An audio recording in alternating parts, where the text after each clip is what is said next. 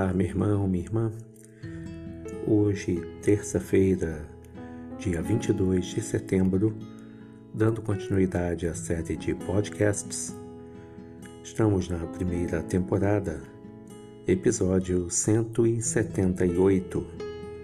Nesta ocasião, abordaremos o tema Separe um tempo para Deus em sua agenda, baseado em Salmo 1 versos 1 e 2. Bem-aventurado o homem que não anda no conselho dos ímpios, não se detém no caminho dos pecadores, nem se assenta na roda dos escarnecedores. Antes, o seu prazer está na lei do Senhor, e na sua lei medita de dia e de noite. Diariamente enfrentamos uma verdadeira batalha contra as tentações que procuram nos afastar dos padrões que o Senhor idealizou para a nossa vida e que também tentam destruir a nossa saúde emocional. Diante disso, como fazer para fugir das tentações? No Salmo 1, há informações valiosas a esse respeito. Primeiramente, é preciso compreender e aceitar o fato de que, sem o poder do Espírito Santo em nossa vida, nunca poderemos vencer as tentações e viver de acordo com o desejo do coração do nosso Pai Celestial. Aliado a isso, devemos buscar toda a orientação de que necessitamos na Palavra de Deus. Quanto mais nós buscamos, meditamos e nos aprofundamos na Palavra, mais forte nos tornamos para vencermos as tentações.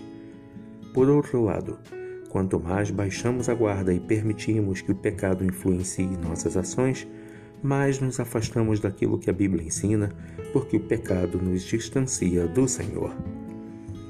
No mundo exigente e competitivo em que vivemos, é comum as pessoas serem tragadas pela, pelo redemoinho do ativismo e não conseguirem separar um tempo em sua agenda para renovar forças, procurando tornar seu relacionamento com Deus mais íntimo.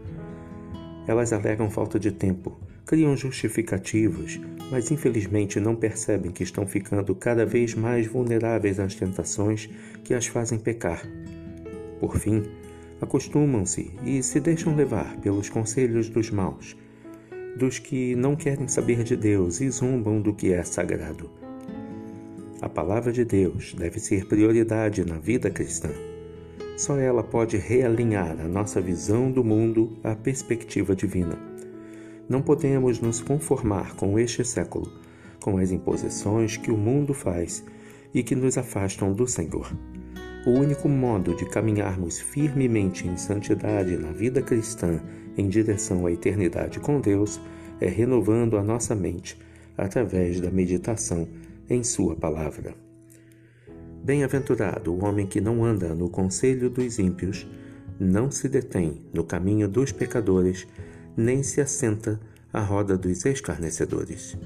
Antes, o seu prazer está na lei do Senhor e na sua lei medita de dia e de noite. Salmo 1, versos 1 e 2. Separe um tempo para Deus em sua agenda. Que Deus te abençoe.